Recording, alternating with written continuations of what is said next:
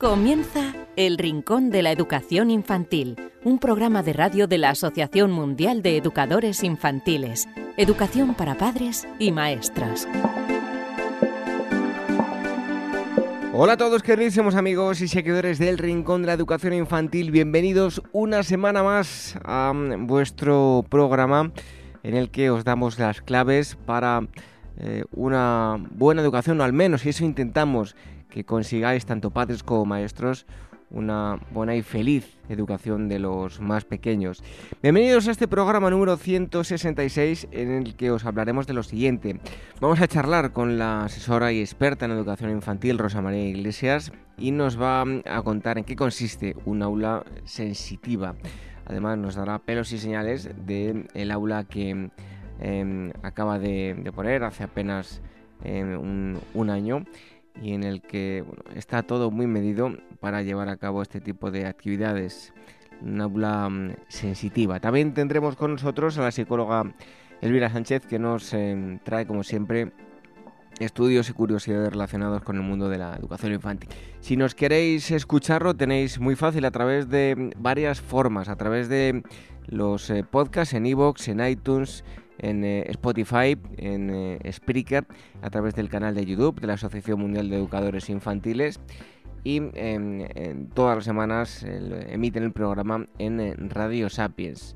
Nos podéis escuchar de cualquiera de, esas formas. Y si queréis contactar con nosotros, podéis hacerlo a través del formulario que tenemos en la página web, en el apartado dedicado a la radio, en uaf.org, o escribiéndonos a rincóninfantil.uaf.org. Lo dicho, que mm, enseguida hablamos del aula sensitiva.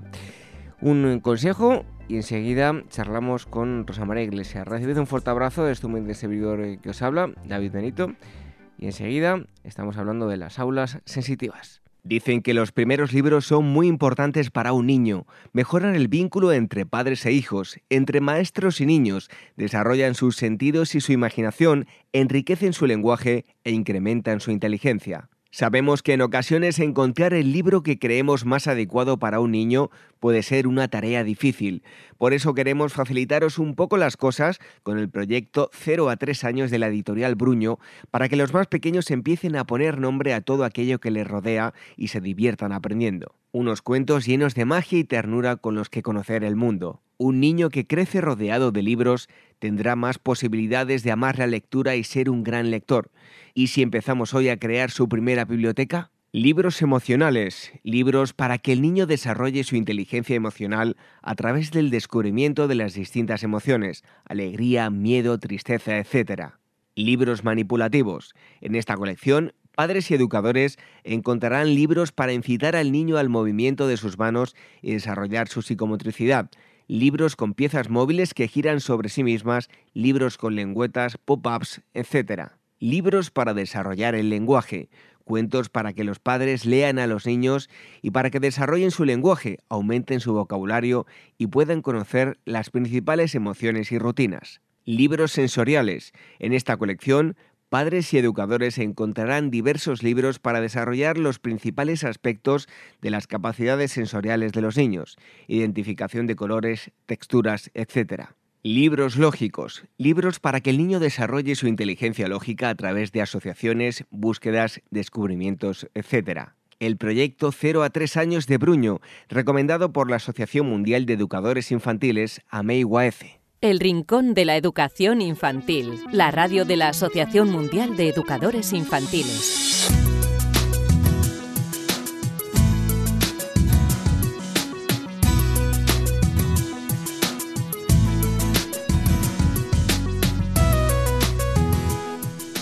Un día más estamos aquí en el Rincón de la Educación Infantil y es el momento mm, que siempre dedicamos en la primera parte del programa para hablar con los expertos. En este caso em, vamos a hablar con alguien que es especialista en educación infantil, es autora de metodologías em, para niños y educadores en la etapa 06, creadora de un centro de educación 03 que se llama Sensory Skills y Em, además es asesora de, centros. Seguro que muchos de los que nos escucháis habéis ido a los congresos de AMEI, la conocéis perfectamente.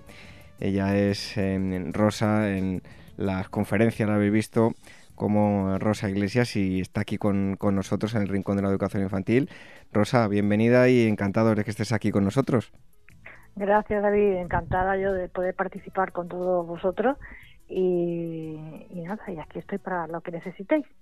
Bueno, pues hoy vamos a hablar de las aulas eh, multisensoriales, además porque, como he dicho yo, em, ella ha creado un, centro Sensory Skills que va mucho sobre esto de lo que vamos a hablar. Y lo primero de todo, eh, Rosa, ¿qué es un aula multisensorial? Bueno, pues un aula multisensorial es un espacio que está diseñado con variedad de experiencias y de, materiales específicos para estimular a través de los sentidos.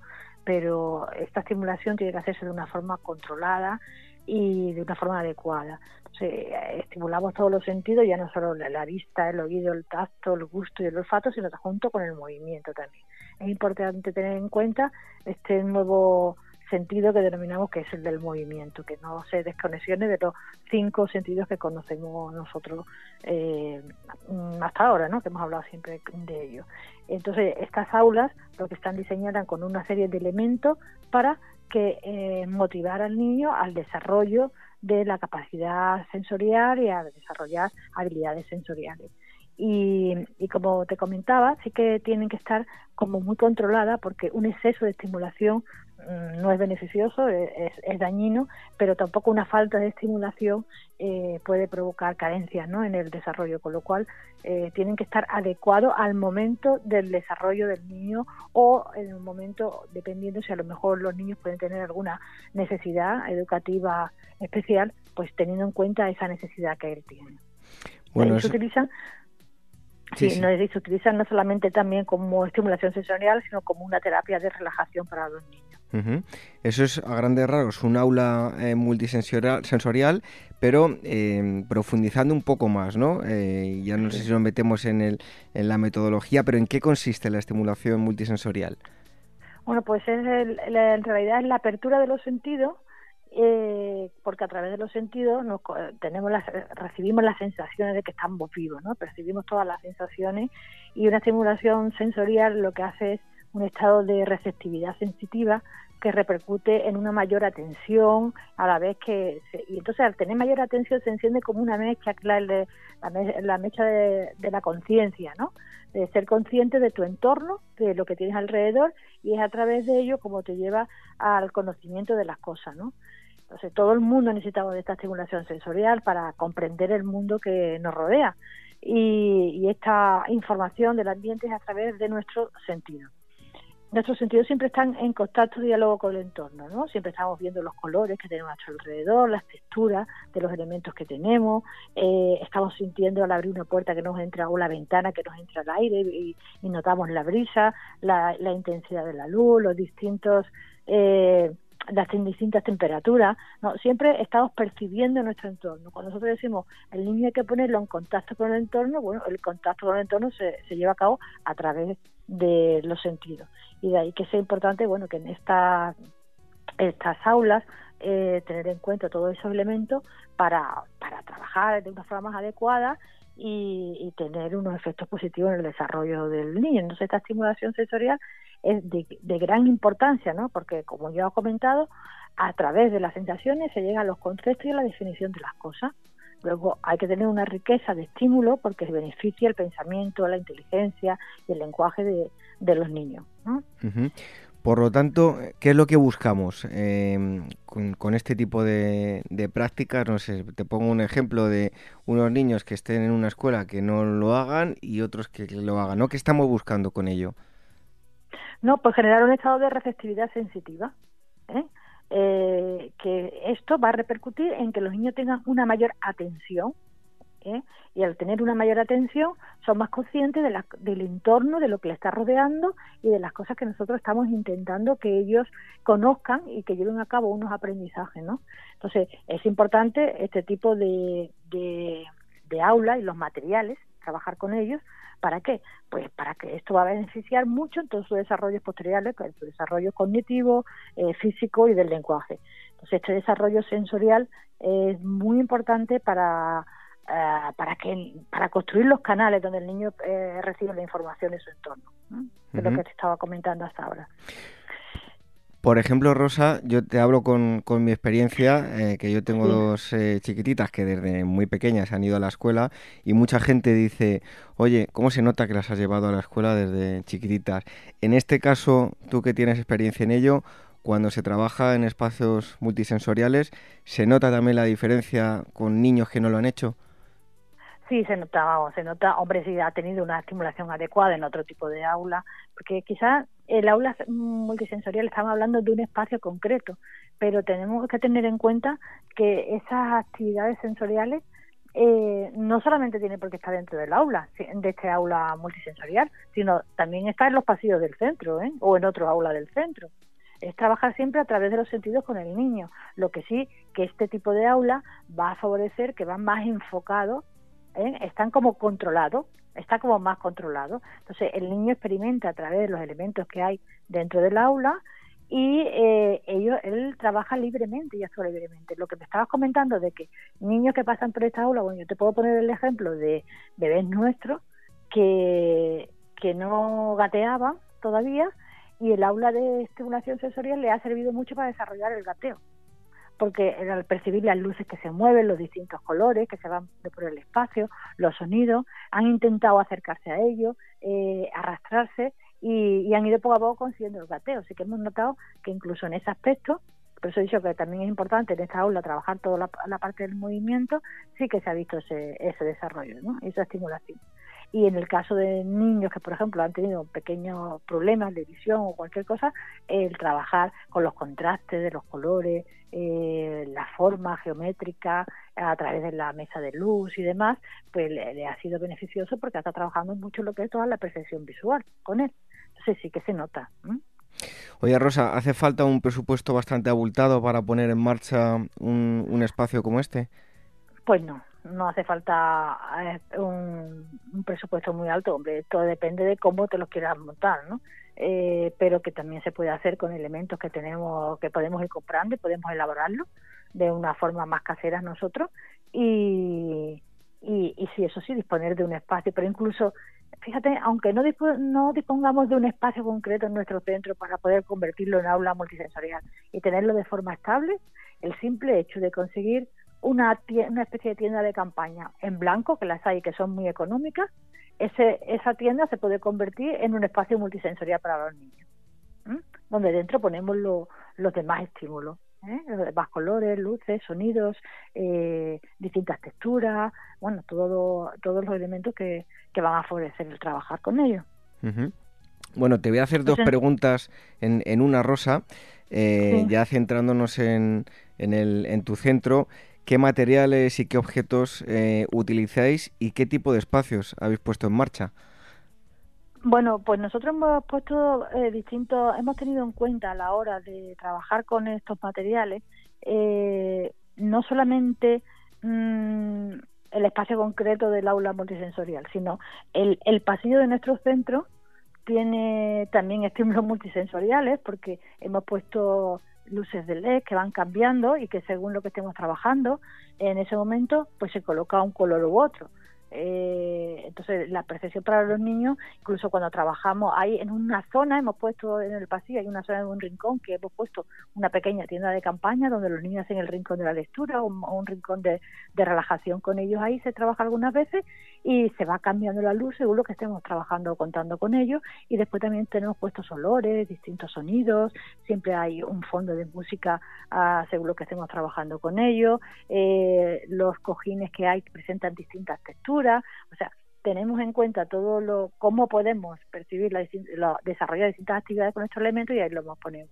Y después también en los patios. El patio es un sitio muy importante para trabajar la parte sensorial y construir muros sensoriales, que son paneles en donde se ponen distintos eh, eh, elementos, juegos, como puede eso lo podéis ver mucho eh, si queréis por cualquier por internet, hay muchísimos ejemplos de ello, en donde se ponen elementos para que hagan sonido, otro para textura, otro para que cuelen objetos, y esos son muros en la pared, y nosotros incluso hemos puesto para trabajar toda la parte de la naturaleza desde el punto de vista sensorial, hemos creado un un jardín vertical, un huerto vertical. Un huerto vertical que es súper económico, por aquello que estamos contando, y que lo hemos hecho con las bolsas estas que hay para guardar los zapatos en los armarios. Pues en cada uno de los bolsillos pues se ha colocado, eh, hay romero, ahora hay tomillo, hay perejil, hay distintos tipos de plantas y bueno, es salir cuando los niños salen al patio pues también tienen elementos a través de los cuales pues están percibiendo cosas a través de los sentidos, ¿no? eh, y después otro, otra forma, otro espacio que hemos hecho es, eh, además del espacio del aula que comentaba, en donde ahí hay distintos tipos de, de, luces más específicas o mm, hay más hay, hay olores, el difusor de olores, hay otra serie de elementos eh, también hemos empleado incluso un carrito en donde en el carrito pues ponemos eh, los materiales que tenemos de estimulación ¿eh? y lo llevamos aula por aula en un momento da para trabajar con ellos. O sea que aunque sí es importante tener este espacio en donde los niños se mueven libremente y este aula multisensorial, pero si no lo tenemos no tenemos por qué abandonar lo que es el trabajo del desarrollo sensorial en el niño a través de los otros elementos que te he estado comentando, ¿no? Bueno, ¿y qué diferentes, nos has dicho ya algunas, ¿no? Pero qué diferentes mm. actividades, en qué consiste una actividad sensorial y, bueno, ponos algunos, algunos otros ejemplos. Bueno, la actividad sensorial no es una actividad diferente a las demás, es cualquier actividad que la enfoca incorporando la participación de los sentidos. El simple hecho de que, por ejemplo, eh, yo vaya a salir con los niños, por ejemplo, un día de paseo hacer una excursión. Y digamos, vamos a preparar la mochila que nos vamos a llevar a la excursión cada uno. Y dentro de la mochila, cada uno de los elementos que vamos metiendo, vamos viendo que son elementos que pueden facilitarnos para el desarrollo sensorial del niño, ya es una actividad sensorial. El hecho de que, bueno, pues que para ir de excursión, ¿qué vamos a hacer? Bueno, pues ¿qué metemos? Vamos a meter las toallitas por si nos manchamos, vamos a ver cómo huelen, qué textura tienen y las guardamos en la mochila. Vamos a coger, a ponernos crema para protegernos del sol. Vamos a coger una caja de sol, vamos a ver las galletitas, qué sabor tiene la galletita, qué forma tiene, cómo son nuestras galletas. Es decir, cualquier actividad que tú hagas con el niño, puedes ponerla a través de los distintos sentidos. Eh, entonces, todo lo que sea a través de la vista, bueno, pues todo lo que sean colores, luces de diferentes tonalidades, diferentes intensidades, eh, trabajar contrastes de formas, que, de forma geométrica, pues todo esto estimula lo visual, ¿no?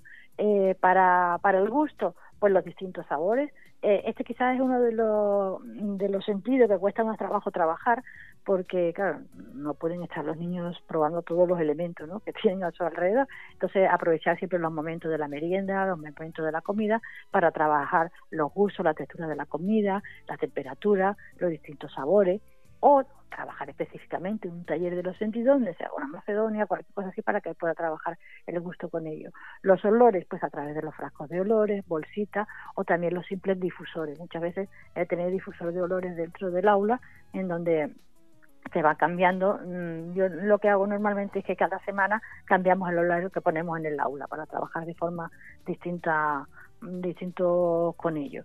El tacto, pues elementos de distintas texturas, eh, telas, eh, pañuelos, mm, incluso eh, lo que cuando trabajamos el cesto de los tesoros, el cestino, en donde estos cestos los tenemos preparados ya para los distintos sentidos. Entonces, preparamos un cesto con material de olor, otro con material de para, para que puedan probar los niños, otros con distintas texturas y juegan libremente, se colocan las cestas por el, por el aula multisensorial y los niños se acercan y juegan libremente en la cesta que ellos eh, consideren. Incluso, por ejemplo, mira, uno que utilizamos mucho para el tacto y que les gusta mucho los olores, cogemos guantes de algodón de estos finitos y introducirle, bueno, pues le introduce grano de café, ya te da el olor del café más la textura que tiene y el sonido que produce dentro del guante de moverlo que usamos guantes de, de algodón porque los guantes de goma pueden ser peligrosos para ellos porque los muerdan y demás. Te estoy hablando de niños muy pequeñitos, ¿eh? del 0 3. Entonces, bueno, pues todo este tipo de, de, actividades son las que trabajamos para los distintos sentidos, pero yo te digo que no tiene por qué ser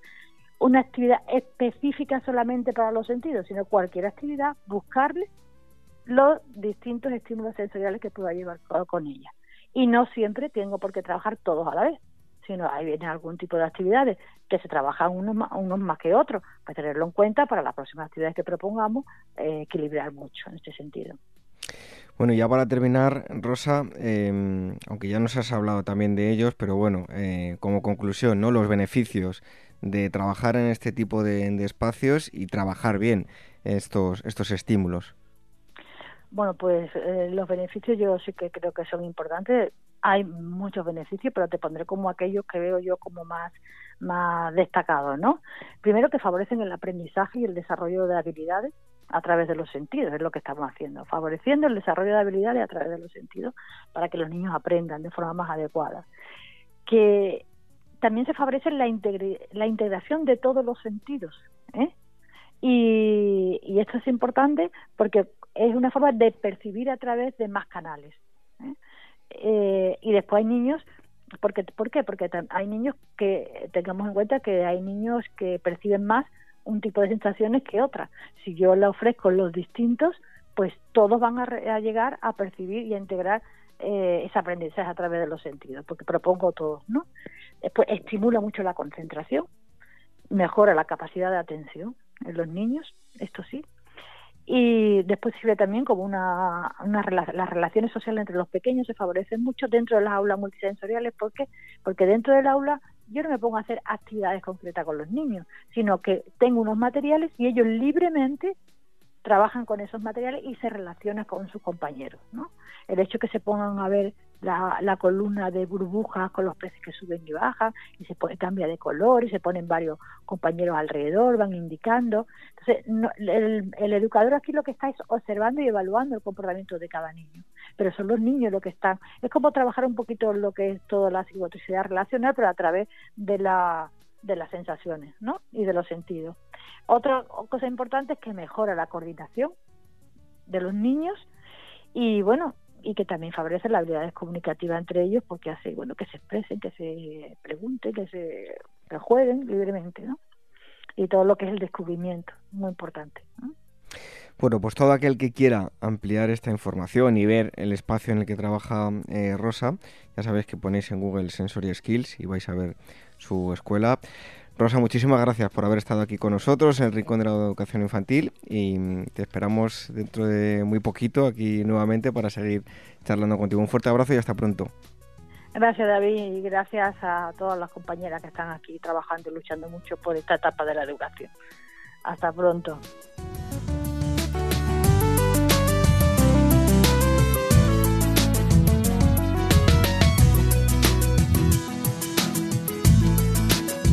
El Rincón de la Educación Infantil, la radio de la Asociación Mundial de Educadores Infantiles.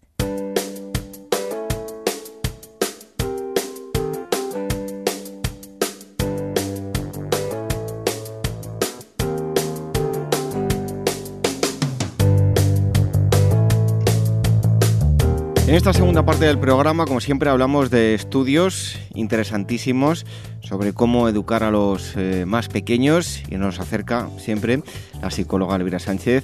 Elvira, bienvenida. Pues un placer como todas las semanas. ¿Qué nos traes hoy? Mira, hoy vamos a hablar de alimentación, o mejor dicho, de educar a través de la alimentación.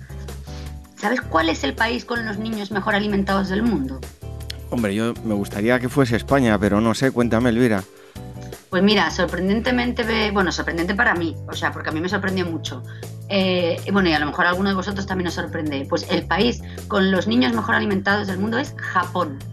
El país asiático ha conseguido tener excelentes indicadores de nutrición y salud entre los menores, incluida una incidencia muy baja de obesidad. Y su secreto, ¿sabes cuál es? El almuerzo escolar. Te cuento, mira, un informe de UNICEF coloca a Japón a la vanguardia de la salud infantil, con bajas tasas de mortalidad y un número muy pequeño de niños con bajo peso, pero también tiene la tasa de obesidad infantil más baja entre 41 países desarrollados en la Organización para la Cooperación, bueno, países de la OCDE y de la Unión Europea. Y según los expertos, entran en juego varios factores, incluida la atención especial que los japoneses prestan a su salud, los controles médicos regulares para los niños y especialmente el papel clave es lo que te decía, el almuerzo escolar. Bueno, el sushi es más rico de lo que pensamos y mira los beneficios que tiene. Pero bueno, cuéntame qué es, por qué el almuerzo escolar. Mira, el almuerzo, los almuerzos escolares son diseñados por nutricionistas y se sirven en todas, todas las escuelas primarias y en la mayoría también de las eh, primarias infantil y también en la mayoría de las universidades de Japón. En los comedores escolares, a ver, se come lo que se sirve, te explico. La única opción eh, es la que se sirve, puesto que está prohibido que los alumnos lleven comida de casa, que no es como en España, como en España o en otros muchos eh, países, que hay centros educativos que permiten que los padres puedan llevar la comida de casa. Bueno, eso allí está prohibido y por ello, a ver, aunque no son gratuitos, están financiados. Pero según cuentan, al estar muy concienciados de la calidad de la comida que sirven, no, les, no es un gasto que genere quejas por parte de los padres. Cada menú está diseñado al milímetro y consta de aproximadamente entre 600 y 700 kilocalorías eh, distribuidas de manera equilibrada entre carbohidratos, carnes y verduras. Mira, un, ejemplo de menú es arroz con pescado a la parrilla, a la parrilla y un plato de espinacas y brotes de soja, servido con sopa de miso, con cerdo, todo ello acompañado de leche y ciruelas pasas. Vamos, igualito que aquí, que yo me imagino que le pongo eso a mis hijos y bueno, y, puede arder Troya. Mira, según explica un funcionario del Ministerio de Educación, el almuerzo escolar está diseñado para proporcionar los elementos nutricionales que tienden a faltar en las comidas que se consumen en el hogar y por tanto así se contribuye al equilibrio nutricional que necesitan los niños. Pero si te he traído esta noticia, a ver, no es solo por el tema nutricional, sino porque estos almuerzos no solo, uh, a ver, no son solo para alimentar a los menores, sino también para educarlos ya que cada menú va acompañado de su pertinente información nutricional, que dicen que es una buena manera de educar y de concienciar a los niños desde pequeños. Les, a ver, por ejemplo, si comes verduras es debido al, al aporte nutricional. Es decir, a ver, no es hoy toca lentejas, te las comes o las dejas. No, allí es hoy toca lentejas por este aporte, este aporte, por esto, por esto, por esto, por esto. Que sinceramente así se conciencia y, a ver, y se educa mucho mejor. Es más, en las escuelas de primaria los estudiantes usan eh, imanes con, bueno, en primaria y infantil, que hace poco eh, invitamos a un experto de Japón, que era el director de una escuela infantil allí, y nos comentaba que ellos también hacían eso. Los estudiantes usan imanes con imágenes de alimentos que colocan en diferentes categorías una pizarra para aprender a distinguir, por ejemplo, pues las proteínas de los eh, hidratos de carbono y todo eso. Y allí la ley establece que los almuerzos escolares deben ser parte integral de la educación. A ver, no se trata solo de alimentar, los niños también aprenden a servir comida y a recoger la mesa. Bueno, es una buena forma de que además colaboren en las tareas del hogar, ¿no, Elvira? Exacto, si es que, a ver, el hogar es responsabilidad de todos. Yo he visto vídeos en las redes sociales cómo los niños japoneses limpian la clase al final de su jornada escolar. A ver, yo imagino que luego irá una limpiadora y utilizará productos que desinfecten, pero los niños al terminar la clase no solo colocan la silla encima de la mesa, sino que también barren. A ver, esto también es educación. Si mis hijas, a ver, si, mis hijas, ellas eh, limpiesen la sala de juegos, estoy segura de que serían más cuidadosas cuando pintan, cuando recortan, es decir, cuando lo llenan todo de papelitos.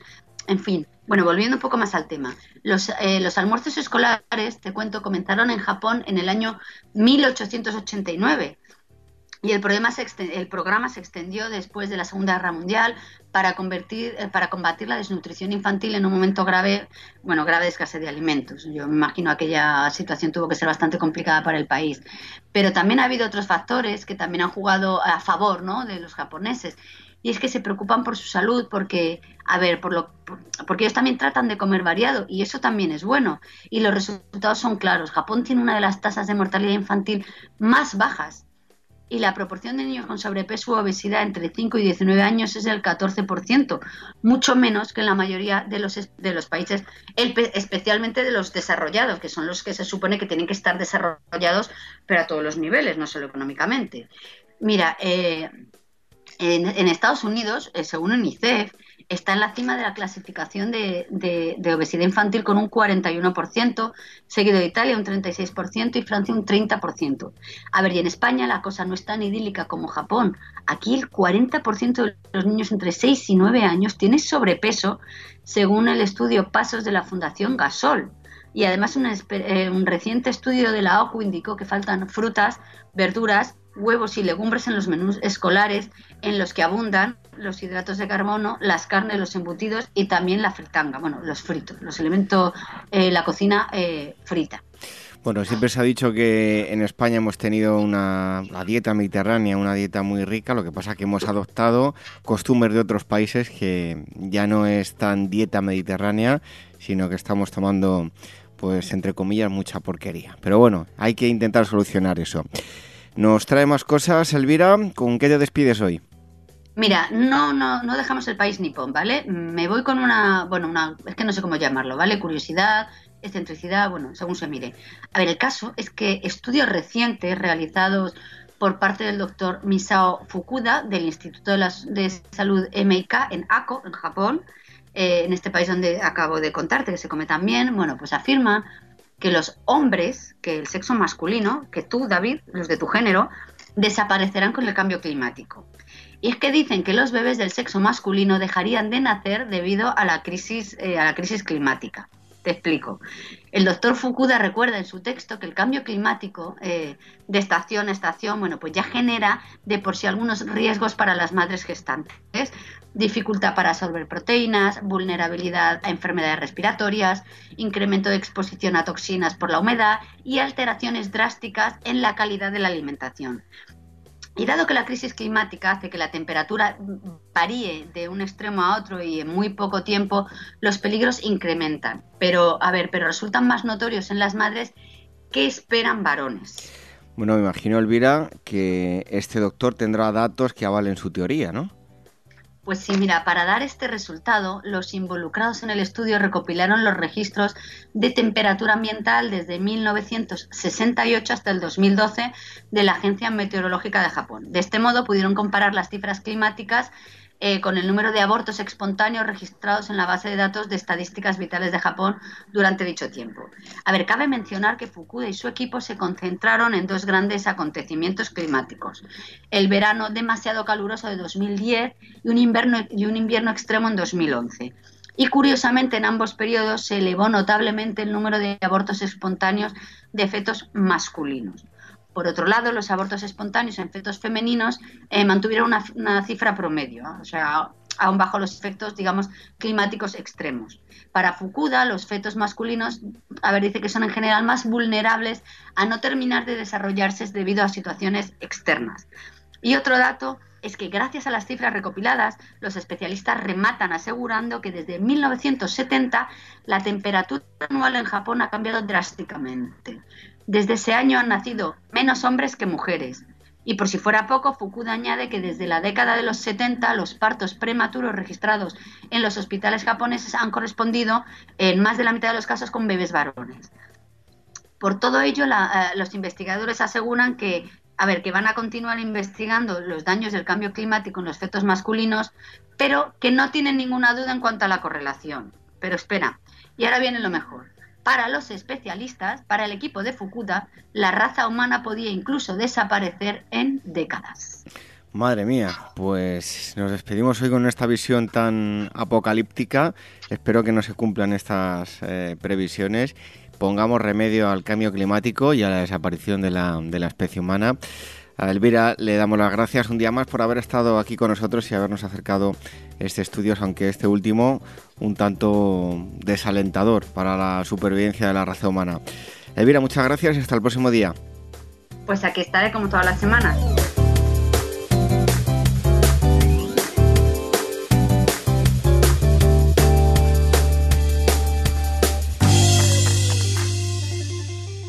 Red de docentes comprometidos con la paz. La educación sin valores solo convierte al hombre en un demonio más inteligente. Por ello, AMEIWAECE ha puesto en marcha este proyecto.